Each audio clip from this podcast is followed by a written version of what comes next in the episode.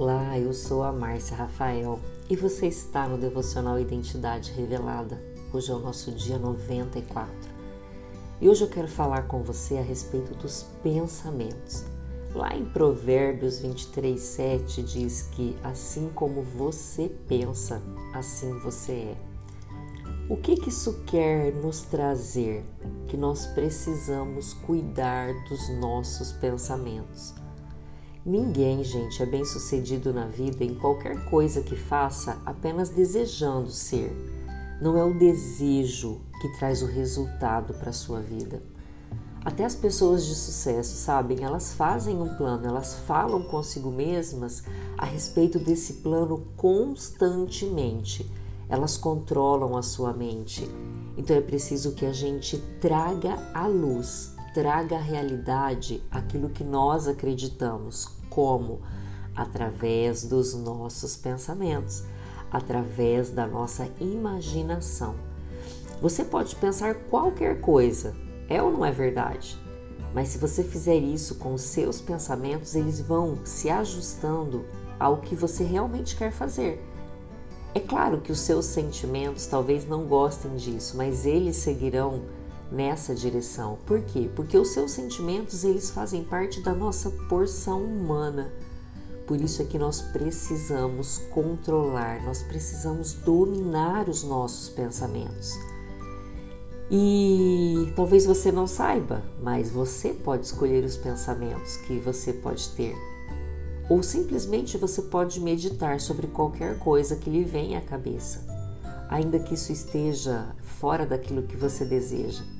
Mas quando seus pensamentos decidem seguir a Cristo, quando você os submete à vontade de Cristo, assim como a Bíblia nos instrui, as coisas começam a mudar. Então hoje eu quero te encorajar. Você pode mudar sim, mas toda mudança começa com o seu pensamento. Nós estamos em guerra e a mente ela é o nosso campo de batalha. Nós podemos ganhar ou nós podemos perder essas batalhas, vai depender de como você se comporta com relação aos seus pensamentos.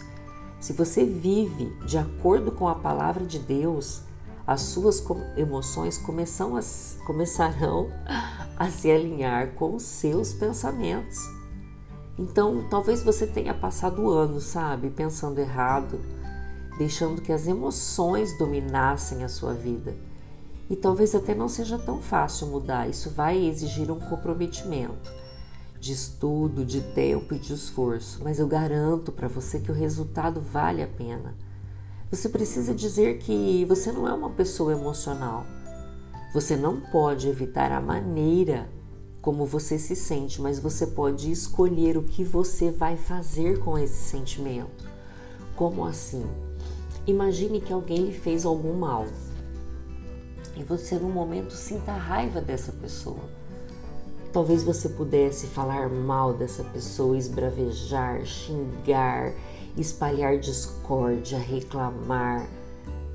E talvez você decida perdoar essa pessoa. Você decida entender que, poxa, talvez ela precise mais de Deus que você. Talvez ela precise mais de amor do que você e talvez você até decida orar por essa pessoa.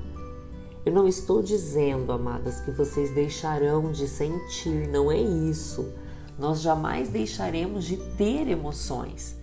Eu já falei sobre isso para vocês esses dias. A questão é o que eu decido fazer com as minhas emoções.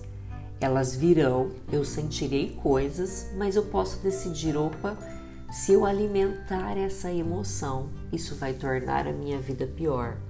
Mas se eu decidir tomar um posicionamento, ter comportamentos e ter pensamentos diferentes a respeito disso que me aconteceu, a minha vida vai mudar. E para finalizar, nós temos lá em 2 Coríntios 10, 5. Nós destruímos todo obstáculo orgulhoso que impede as pessoas de conhecerem Deus capturamos os seus pensamentos rebeldes e os ensinamos a obedecer a Cristo. É isso que eu desejo a você no dia de hoje. Um grande abraço, um grande beijo e até amanhã.